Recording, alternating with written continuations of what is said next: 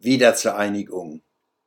Wiedervereinigung, dieses Kunstwort beschreibt besser, was uns seit 1989 bewegt, als das wendehalsige Wort Wende.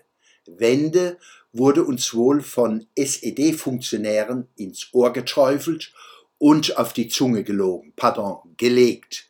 War's Hinz, war's Kunz, war's Grenz, wie immer auch, wir benutzen es brav. Wende ist so vielsagend nichtssagend.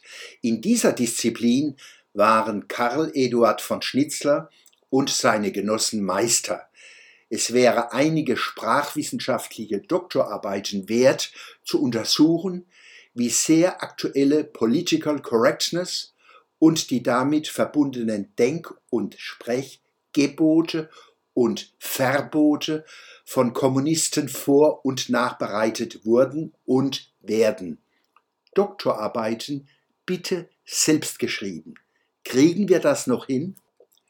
Verschleiern liegt in der DNA der Leninisten, Stalinisten, Maoisten. Aber sie hätten keinen Erfolg ohne die Massen von Mitläuferinnen und Mitläufern in Deutschland, besonders im Westen ein Unterschied zwischen Ost und West. Unsere Brüder und Schwestern im Osten hatten 40 Jahre Zeit zu lernen, zwischen den Zeilen zu lesen. Diese Kompetenz, herrschaftliche Handschrift am Verschlieren von Informationen zu erkennen, fehlt im Westen weitgehend. Man könnte sagen, vom Osten lernen heißt lesen lernen.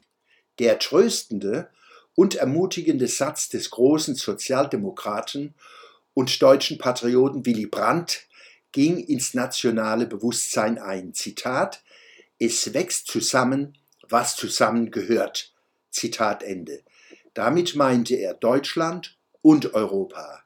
Dies ist Alltagspoesie und politischer Realismus gleichermaßen, wie auch Helmut Kohls Zuversicht auf blühende Landschaften. Weniger bekannt ist Willy Brandts Anregung, statt von Wiedervereinigung von Neuvereinigung zu sprechen.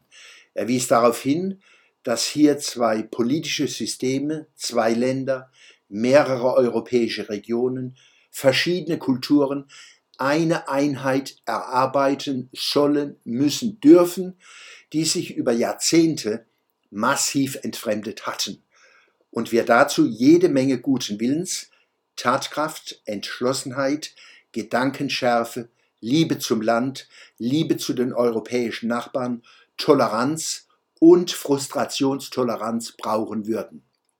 Vor uns lagen und liegen die langen Mühen der Ebenen. Dies habe ich mit dem spannungsreichen Kunstwort Wiedervereinigung zum Ausdruck gebracht, das ich 1989 für meine Kabarettauftritte erfunden habe. Man könnte Willy Brandts Satz in folgendes Paradox fassen. Ost und West müssen sich neu wiederfinden. In Deutschland, in Europa, in der Welt. Wie sehr uns das in Deutschland gelingt, darf uns mit Dankbarkeit und Freude erfüllen.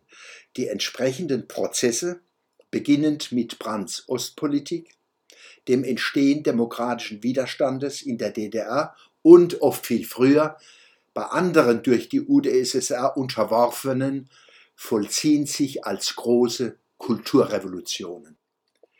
Die Idee der Nation ist in all diesen Ländern nicht reaktionär, sondern tragende Grundlage, um jahrzehntelange Despotien zu überwinden und emanzipatorische Entwicklungen zu ermöglichen. Ohne das Narrativ Nation wären die Befreiungen nicht denkbar gewesen. Dieses Narrativ ist noch lange nicht zu Ende erzählt.